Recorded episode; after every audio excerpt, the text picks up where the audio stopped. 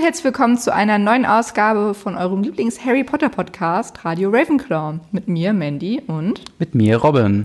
Guten Na, wie Tag. geht's dir? Ja, mir geht's gut. Ich bin ganz aufgeregt. Und du? Ja, ich auch. Denn wir haben ein äh, farbenfrohes Kapitel vor uns, Ein farbenfrohes Kapitel, ja. wo viel passiert. Eine sehr äh, signifikante Szene Mm. äh, in den Filmen. Ähm, und zwar der Vielsafttrank. Uh. Wo haben wir denn das letzte Mal aufgehört?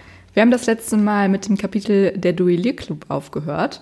Und ähm, da standen sich Malfoy und Harry gegenüber und haben sich gegenseitig ähm, verzaubert oder sollten sich gegenseitig entwaffnen, Ja. laut ähm, Lockhart. Laut einigen Fanfictions haben sie sich da auch verzaubert. Oh, Verliebt. Malfoy. Ja. Ist das meine Schlange in deiner Hose? Oh Gott. ähm, jedenfalls hat Ja, Malfoy... zeig mir deinen Paselmund. okay, Alter, Ron, das sorry. können wir nicht sagen. Doch, komm, mach Nee. weiter, doch, Um komm. Himmels Willen. Malfoy hat eine Schlange vor Harry gezaubert und Harry dachte, er würde ganz normal mit dieser Schlange sprechen, um ähm, Justin Finch Fletchley vor dem Angriff dieser Schlange zu bewahren. Aber er hat Pasel mit ihr gesprochen und die ganze Schule denkt, er habe die Schlange gegen den Hufflepuff-Schüler aufgehetzt. Und ähm, selbst Hermine und Ron sind verwundert, dass Harry ihnen nicht erzählt hat, was, dass er Pasel sprechen kann, aber er wusste es selber nicht bis dato. Und wie es der Zufall möchte, denkt jetzt die ganze Schule, dass, der, dass Harry der Erbe Slytherins ist und Justin Finch Fletchley das nächste Opfer ist. Und oh Wunder, Harry kommt in den Korridor und da liegen der kopflose, der fast kopflose Nick und Justin Finch Fletchley versteinert auf dem Boden. Jetzt denkt die Schule natürlich noch mehr, dass Harry der Erbe Slytherins ist und die Kammer des Schreckens geöffnet hat. Und dann ist selbst Professor McGonagall ein bisschen aufgeschmissen und sagt, Harry, ich weiß auch nicht mehr, was ich machen soll. Wirklich. Also das ist so ein beschissenes Timing. Du kommst Ja. jetzt mal mit zu Dumbledore. Und dann gehen wir zu Professor Dumbledores Büro, das sich hinter einem atemberaubenden Wasserspeier versteckt. Ähm, und da sind wir jetzt quasi, knüpfen wir direkt an mit dem Genau. neuen Kapitel. Und dann würde ich mich das Kapitel mal zusammenfassen. Und zwar genau da, wo du gesagt hattest, McGonagall führt Harry ins Büro von Dumbledore. Äh, Harry geht alleine rein und äh, wartet auf Dumbledore. Dort zieht er nochmal sicherheitshalber den Hut auf, der ihm nochmal bestätigt, so, ja, du bist ein Gryffindor, aber du könntest auch was ganz Großartiges in Slytherin werden. Dann äh, encountert Harry den äh, Phoenix Fawkes, der vor seinen Augen in Flammen aufgeht. Im Endeffekt kommt dann Dumbledore rein, sagt ihm, nee, kein Problem, Vögel, meine Vögel zünden sich immer selbst an. Und will ihn eigentlich quasi nur eine Sache fragen, und zwar, ob äh, Harry Dumbledore was sagen möchte. Worauf er sagt, nein. Dann wird diese Szene abrupt beendet und es wird Harrys Leben in Hogwarts beschrieben äh, und das über die Weihnachtsfeiertage nahezu alle Schüler mit Ausnahme der Gang, hier Crab Goyle Malfoy und noch ein paar anderen Hogwarts verlassen über die Weihnachtsfeiertage, was natürlich mit der Angst vor Harry und vor der Kammer des Schreckens zu tun hat. Dann passiert quasi die große Szene, es ist Weihnachten. Hermine im Weihnachtsfieber beschenkt sie erstmal reichlich mit verschiedenen Gedöns. Wir haben einen neuen äh, Moms Weasley Pulli. Und der Vielsafttrank ist fertig. Das heißt, jetzt ist es Zeit, da äh, loszulegen. Knocken quasi äh, Crab und Goyle aus mit einem äh, mit Schlafstrank versehenen Schokomuffin und äh, klauen den die Haare. Gehen dann in den Gemeinschaftsraum der äh, Slytherins, erfahren dort quasi, dass Draco nicht weiß, wie oder wer der äh, Erbe Slytherins ist. Er selbst ist es nicht. Und äh, wir erfahren, dass Lucius Malfoy zur Zeit der ersten Öffnung auch in der Schule war, ihm aber nichts dafür sagen will. Dann haben wir ganz zum Schluss noch die Szene, wo Hermine, die die ganze Zeit nicht dabei war, sondern die äh, ja zurückgeblieben ist im, in der Toilette der Maulenden Myrte, Katzenhermine geworden ist. Und die Szene endet, oder die, das Kapitel endet quasi damit, dass die beiden Hermine möglichst unerkannt zum Krankenflügel gibt. Und oh ja, das ist ein wildes quasi. Kapitel. Genau, vieles ist passiert. Äh, ich habe viele Details ausgelassen. Aber ja, wie fandst du denn das Kapitel so nach dem ersten Lesen? Ja, Oder ganz gut. Lesen? Also ich bin, äh, wir sind ja jetzt erstmal in Dumbledores Büro.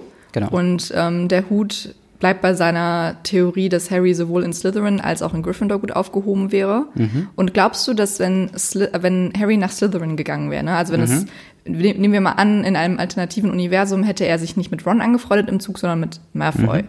Und dann wäre er nach Slytherin gegangen. Glaubst du, Harry wär, wäre böse geworden? Ähm, Also böse in Anführungsstrichen. Es kommt natürlich drauf an. Also es ist äh, Harry in Slytherin ist halt, also es ist ist halt die Frage, es passt irgendwie nicht so ganz zu seinem Charakter, aber auch nur, weil Harry quasi seinen Charakter sehr stark ähm, versucht, daran anzupassen. Also er sagt sicher bewusst, Slytherin sind die Bösen, da möchte ich nicht hin. Aber das wusste er ja da noch nicht. Naja, doch, äh, als er zum ersten Mal hat ja schon quasi Ron. Ähm, Naja, aber wenn, wenn, das nicht, wenn das nicht passiert wäre. Wenn es nicht ich. passiert wenn wäre? er zu Malfoy quasi einen Draht gehabt hätte. Mm, Es kann sein, dass er da in Anführungszeichen böse geworden ist, aber halt vielleicht auch einfach nur opportunistisch. Ähm, es ist, ist auf jeden Fall ein interessanter Fall, wobei es halt überhaupt nicht zu seinem Charakter passt. Weswegen ich eigentlich ein bisschen verwundert bin, dass der, also klar, ne, aus Dramagründen und so weiter, sagt der Hut das, aber eigentlich passt es überhaupt nicht zu Harrys Charakter. Nee, Weil er ist ja eigentlich der ähm, nächstenliebende Mensch überhaupt, der sich für ähm, ja, niedere Geschöpfe wie Dobby äh, dann später auch einsetzt und viele verschiedene äh, ja, Figuren zusammenbringt, die eigentlich nicht zusammengehören. Ähm, und dementsprechend, das ist ja eigentlich nun gar nicht Slytherin. Ich meine, original, das Passwort zur, zum Gemeinschaftsraum ist Reinblüter. Was ich auch denke, what the fuck? Was denken die Muggelstämmigen in Slytherin? Gibt's Muggelstämmige in Slytherin? Wahrscheinlich nicht, ne? Eigentlich nicht. Aber checkt das Also- der Hut? Weil, Vermutlich. crazy. Auch das allein, dass das so eine Mechanik ist, die anscheinend noch niemandem aufgefallen ist, dass ein Doch, Slytherin nur wahrscheinlich schon, Reinblüter aber das ist dann halt einfach die, die Art von Slytherins. Also da kann auch ja Dumbledore nichts dran ändern. Das ist dann halt einfach so die Maßstäbe von Slytherins.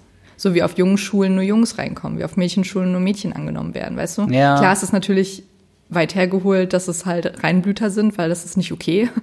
Und es ist nicht ver zu vergleichen mit Jungen- und Mädchenschulen, aber so, es ist halt eine Prämisse, die ein Auswahlkriterium Ja. darstellt. Ob Vor das Dingen, nun, äh, vor irgendwann als, ist. vor Dingen irgendwann als, als Schulleiter würde ich mir auch dann denken, okay, überraschend viele Slytherins werden nachher Todesser. Und alle Slytherins sind Reinblüter und Salazar Sly- Slytherin hatte so diesen, diesen Zauberer-Nazi-Vibe.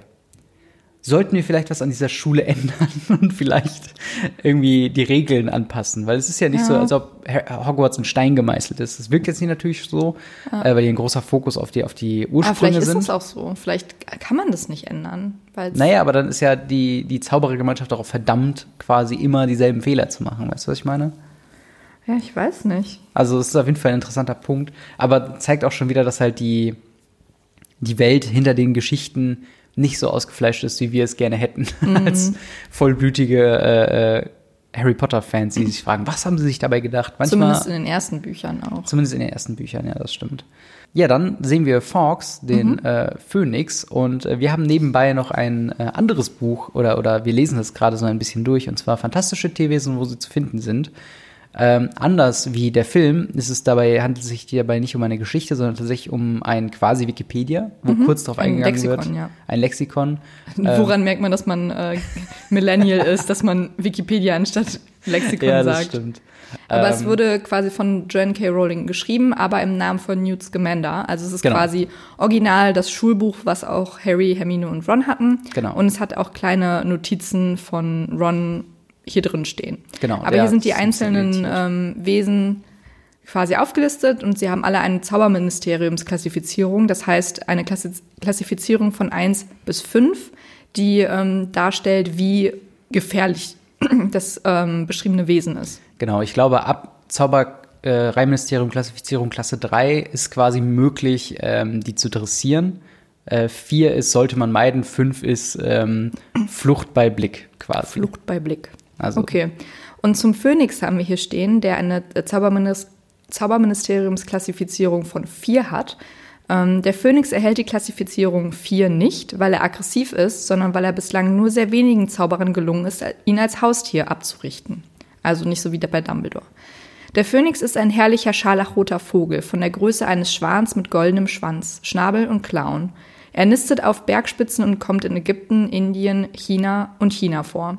Der Phönix erreicht ein immenses Alter, da er sich immer wieder neu erschaffen kann. Wenn sein Körper zu versagen beginnt, geht er in Flammen auf und er steht dann von neuem als Küken aus der Asche. Der Phönix ist ein sanftes Geschöpf, das, das, Wiss, das unseres Wissens nach noch nie getötet hat und sich nur von Kräutern ernährt. Wie der Diricrawl, siehe dort, kann er nach Gusto verschwinden und wieder auftauchen. Der Gesang des Phönix ist magisch. Er soll angeblich den Mut derer mit lautem Herzen stärken und die Herzen der Unlauteren mit Angst schlagen. Phönixtränen wohnt eine mächtige Heilwirkung inne. Genau, das äh, ergänzt quasi dann nur das, was wir hier über Phönixe quasi lernen. Was mich überrascht, dass in diesem Kapitel von Fantastische Tierwesen gesagt wird, dass er schön ist wie ein Schwan oder dass er ein Schwan ähnlich ist. Hier er als Truthahn beschrieben wird, dessen ähm, ja, Kükenkopf genauso hässlich ist wie der alte. also, naja, ich glaube halt, weil wir treffen Fox ja zu dem Zeitpunkt, dass er verbrennt und ja. Dumbledore sagt ja auch später selber, dass ähm, es das schade ist, dass Auf jeden Fall ist er, ist er auch ein wichtiger Charakter. Ich weiß nicht, wie vor Augen du gerade den letzten Fantastische Tierwesen-Film hast. Ähm, hoffentlich nicht gut vor Augen. Weil dort haben wir quasi eine Szenerie am Ende ähm, des, äh, des, des Films, wo, glaube ich, wie ist das denn jetzt? Es ist ein dritter Dumbledore irgendwo drin. Weil wir sehen ja Dumbledores Bruder später ja. in den Büchern. Mhm. Jetzt gibt's noch Everforth. Ein, Ever, Everforth, genau. Und jetzt gibt es ja noch einen dritten Bruder. Mhm. Und von ihm stammt, glaube ich, Fawkes ab. Weil das quasi die Origin Story ist, wie Dumbledore zu Fawkes gekommen ist. Soll in, der, in den Filmen erklärt werden, jetzt in den nächsten Fantastische Tierwesen. Also ich glaube, da sollten wir drauf eingehen, wenn wir bei den Filmen sind, weil ich habe keine Ahnung. Okay, okay. ich fand es halt nur interessant, weil zumindest diese Berggeschichte passt auf jeden Fall, weil sie ja, glaube ich, irgendwo in der Schweiz sind.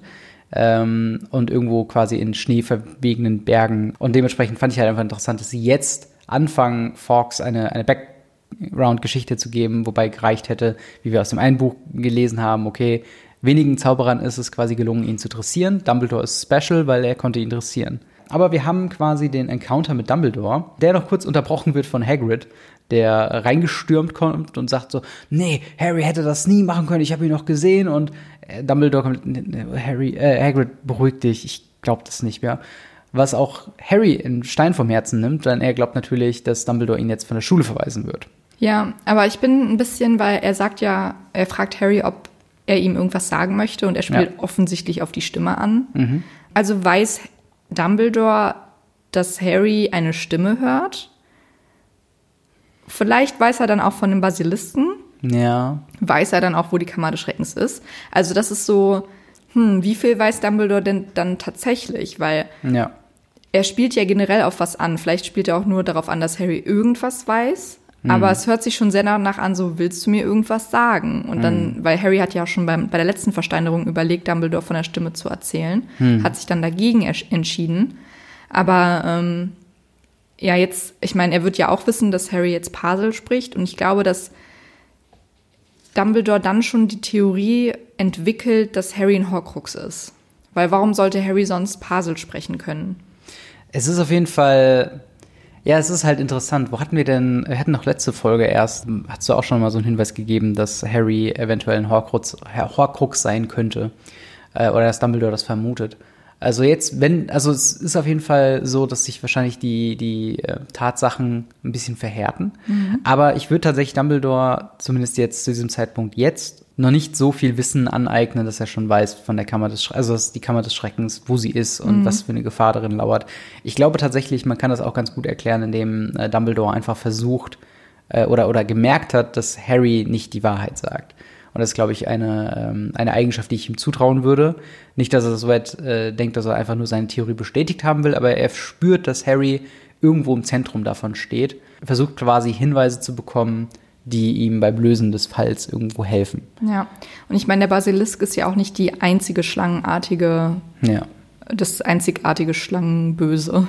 Es gibt ja, ja. sicherlich mehrere Wesen, die ähm, Pasel sprechen oder für die es nötig ist, Pasel zu sprechen. Ja. Aber ich glaube, dass der, dass er jetzt schon quasi auf den Trichter kommt, weil Harry kann nur Pasel sprechen, weil er der Horcrux ist, weil ein Teil von, ähm, von Lord Voldemorts Seele in ihm ist und das wird ja auch Dumbledore bewusst sein, weil er wusste, weiß, woher sollte Harry sonst Pasel sprechen können. Ja.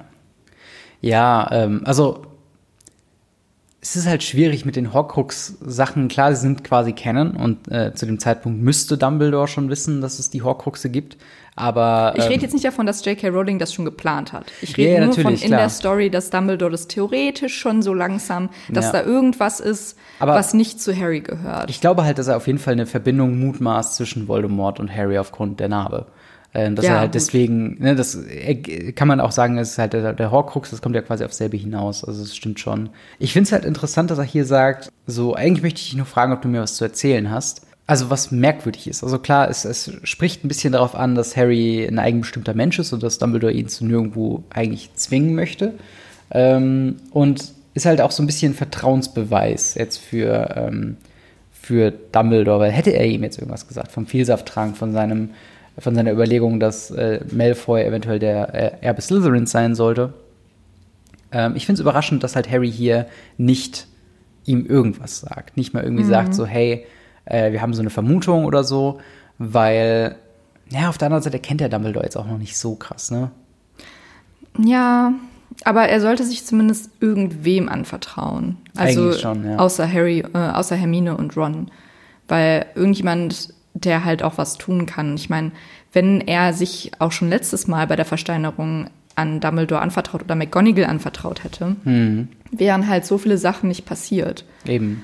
Aber er ist da, glaube ich, einfach so ein bisschen eigen. Und ich meine, er hat ja auch schlechte Erfahrungen mit den Dursleys und so, dass er halt sehr eigenbrötlerisch ja. auch brötlerisch äh, aufgezogen wurde oder erzogen wurde.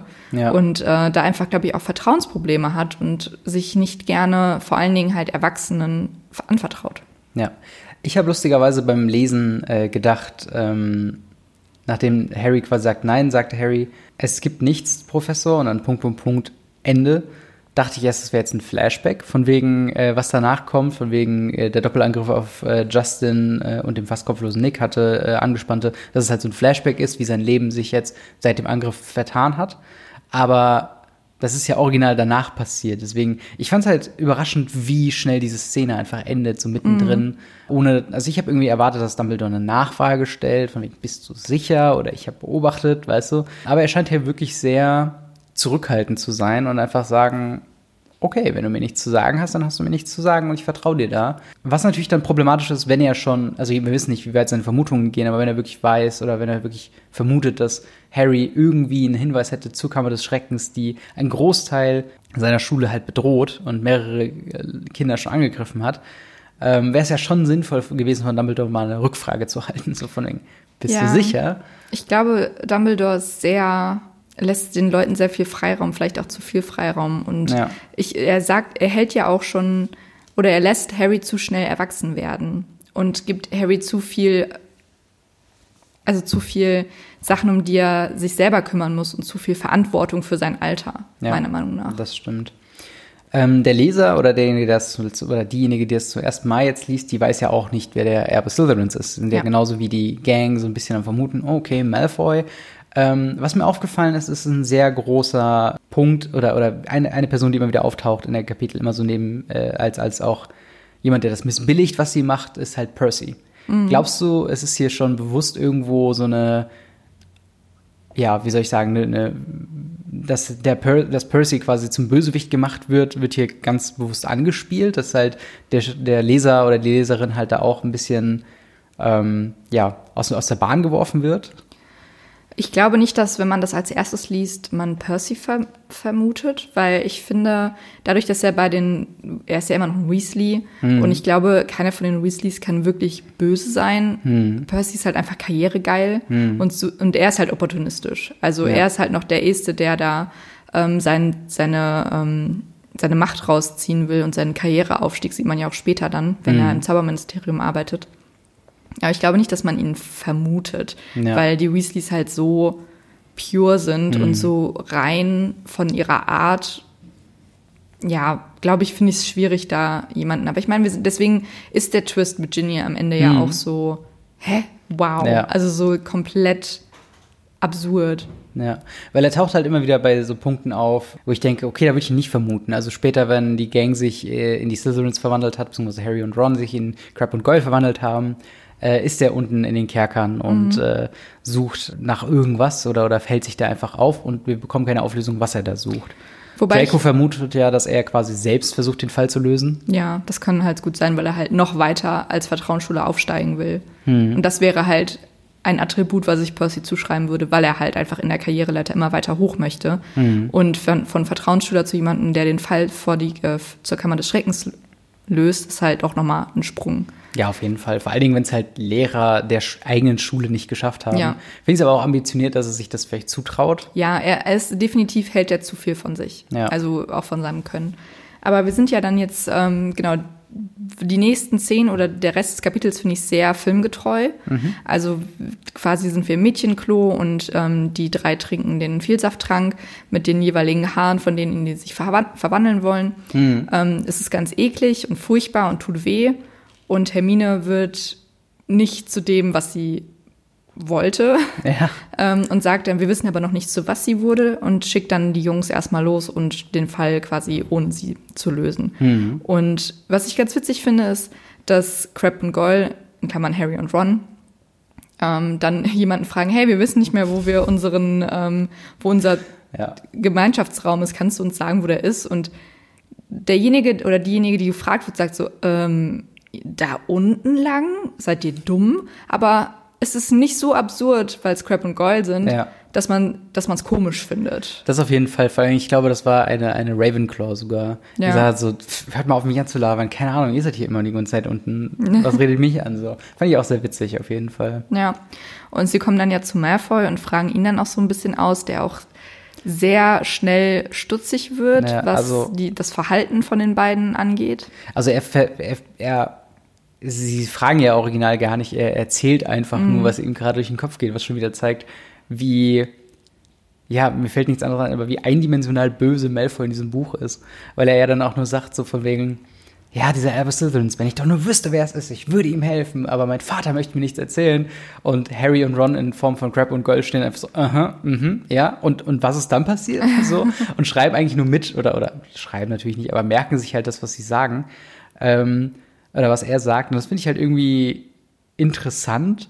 Ähm, vor allen Dingen, wir haben noch tatsächlich eine, ähm, eine, eine Konsequenz von Harry und Rons Taten. Ähm, beobachten wir hier quasi, wo Lucius Malfoy ihm ja einen Zeitungsartikel schickt, wo Mr. Weasley quasi 50 Galileon Strafe zahlen muss für den Wagen, mhm. äh, mit dem die beiden entflohen sind. Was krass ist, denn wir wissen ja, dass äh, die gesamten Ersparnisse von äh, den Weasleys sich auf eine Galeone minimiert, weil die ja gemeinsam äh, oh in dem Ding waren. Und das, da habe ich schon so einen kleinen Gut-Punch irgendwie mm. beim Lesen gehabt, dachte so, die armen Weasleys. Das ist ja auch schon das, was mich die ganze Zeit seit dem ersten Buch triggert. Und zwar, dass Harry einen Shitton an Gold hat. Und dann ist da diese Familie mit 30 Kindern, die, eine, die Harry aufnehmen als zusätzliches Kind, die wirklich nicht viel Geld haben.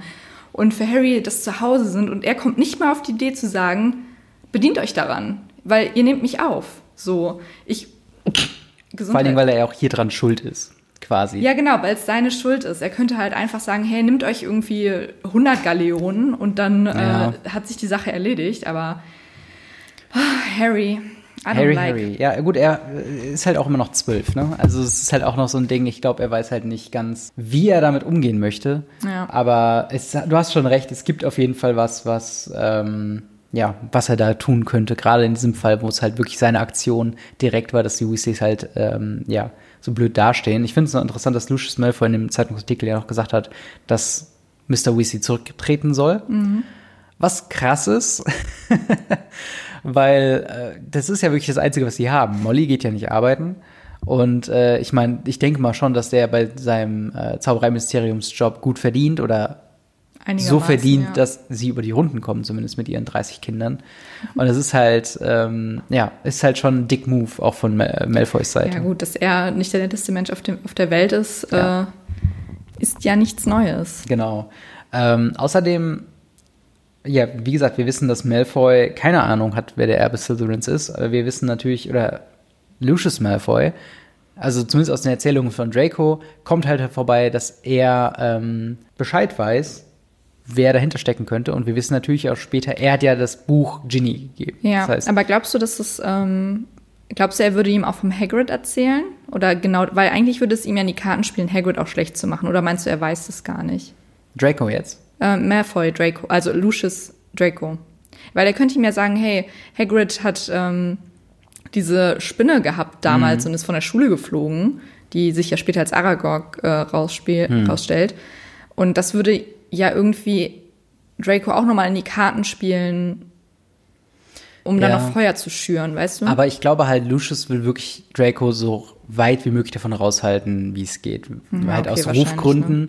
damit es jetzt nicht heißt, also weil wenn Draco der Erbe Slytherins gewesen wäre, wäre es halt auch irgendwo, ein, also wenn das auch rauskommt, ein krasser Verlust für, äh, also von, von Ansehen für die Malfoys, ne? Weil er dann quasi als Massenmörder da steht und dann wahrscheinlich auch verurteilt würde. Und das ist natürlich dann was, was Lucius nicht möchte. Er möchte immer noch, dass äh, in Hogwarts gewisse Änderungen drin sind, wie zum Beispiel, dass er ein äh, dass er halt Hagrid nicht mag. Das kommt ja dann auch, ich glaube, im dritten Teil, wo mhm. er sich ja auch maßgeblich an das äh, Köpfen von Seidenschnabel quasi ranwagt. Und ich glaube dementsprechend, dass er das weiß, ähm, dass er auch alles weiß, überrascht mich nicht, weil er hat ja auch schon vorher dieses äh, Tagebuch von äh, Tom Riddle gehabt äh, und hat da wahrscheinlich auch mit ihm kommuniziert oder so, weil er dann von dem Horcruxen auch weiß und weiß, mhm. dass das ein Horcrux ist, um äh, Voldemort quasi wieder erstarken zu lassen. Ähm, außerdem lernen wir auch, dass äh, von Draco, ähm, der das halt Crab und Goyle erzählt, dass Lucius noch schwarze, gefährliche äh, Artefakte im Haus versteckt hat, im Salon eine, eine Geheimkammer ist. Woraufhin Ron, nachdem sie fertig sind, quasi sagt, okay, ich schreibe sofort meinem Vater, dass er mhm. im Salon der äh, Malfoys quasi nachguckt. Und glaubst du, glaubst du zum einen, ähm, äh, Mr. Weasley würde das durchziehen und äh, was glaubst du, würde er da finden? Ich glaube, das ist gar nicht Mr. Weasleys ähm, Abteilung. Hm. Also, weil er ist ja nicht für dunkle Artefakte zuständig, sondern für Muggelgeschehnisse. Aber ich glaube, ähm, Ron gibt ihm halt so einen Hint, dass er das weiterleiten soll im Ministerium. Also ich glaube, es tangiert ihn gar nicht so krass. Ja. Aber wie dumm auch einfach von Malfoy, das so rumzuposaunen. Da ist halt nochmal ja. dieses, er ist halt zwölf und dumm. Ja, auf jeden Fall. Und er, er, er prahlt halt einfach vor seiner Gefolgschaft, wie ja. er es wahrscheinlich immer gemacht hat. Das also, stimmt. Recht convenient, dass es halt so, ähm, dass er quasi wirklich einfach alles erzählt, ohne gefragt zu werden. Aber in meinem Endeffekt es passt aber auch irgendwie zum Charakter, ne? Dass ja, genau, halt es passt zum Charakter. Und es hätte jetzt auch das, das Kapitel nicht erweitert, wenn, ähm, wenn sie jetzt noch vorher fragen müssten oder sich drumherum. Mhm. Es wäre vielleicht ein bisschen spannender gewesen. Aber im Großen und Ganzen wissen wir jetzt, was wir wissen müssen. Und zwar, dass Draco nicht der Erbe ja. Slytherins ist. Aber auch, auch geil, dass du, also die drei haben jetzt so zwei Monate lang dieses Gebräu gebraut mhm. und haben echt, haben Snape beklaut und XY. Aber ähm, letztendlich hat sie nichts gebracht, ja. weil sie sind von den Informationsstand nicht wirklich weiter und, ähm, wer, und wissen, wer der Erbe Slytherins ist. Und ja. ähm, jetzt kommen wir halt wieder zurück ins Mädchenklo, wo Harry und Ron Hermine davon berichten wollen und sehen, dass genau wie im Film Hermine leider kein Haar gefunden hat auf ihrem Umhang, das einem Menschen gehört, sondern nämlich einer Katze. Ja. Und deswegen hat sie einen Katzenkopf. Was ich, fandst du es im Film auch so scary? Ja, es sieht schon gruselig aus. Aber ich fand es ja. für eigentlich auch ganz gut gemacht. Also für, für die damalige ja. Technik meinst du?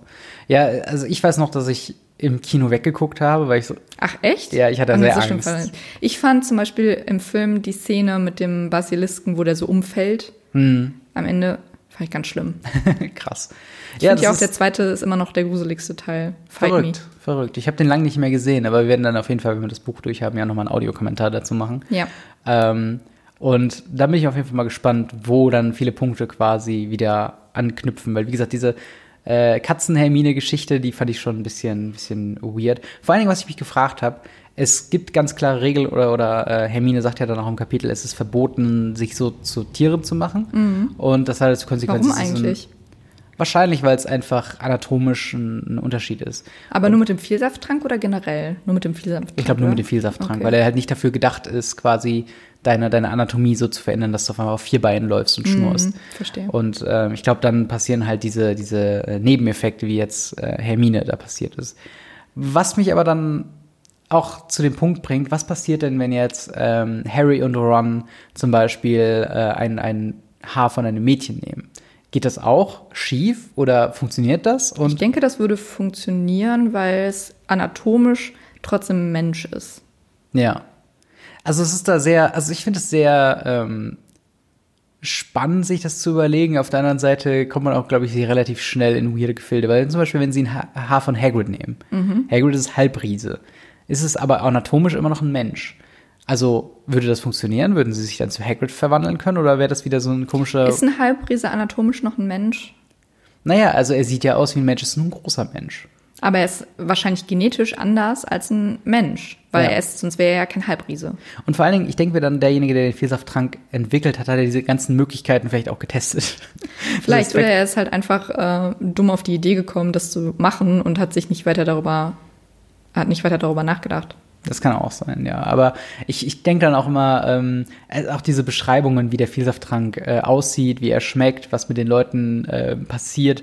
Es ist sehr forceful und eklig. Also auch die Idee, ähm, also wir, wir kennen das ja alle, dass wenn, wenn wir ein Haar im Essen haben, dass es das ekligste ist, was man im Essen antun kann. Und dann zu sehen, dass du Schlammbrühe hast, was einer Suppe nicht unähnlich ist, und dann streust du noch Haare oben drauf und weißt du, Ja, es ist schon echt eklig. sau eklig, wirklich richtig eklig. Ja, das ist das Ende von dem Kapitel. Um jetzt nochmal so ein kleines Fazit daraus zu ziehen.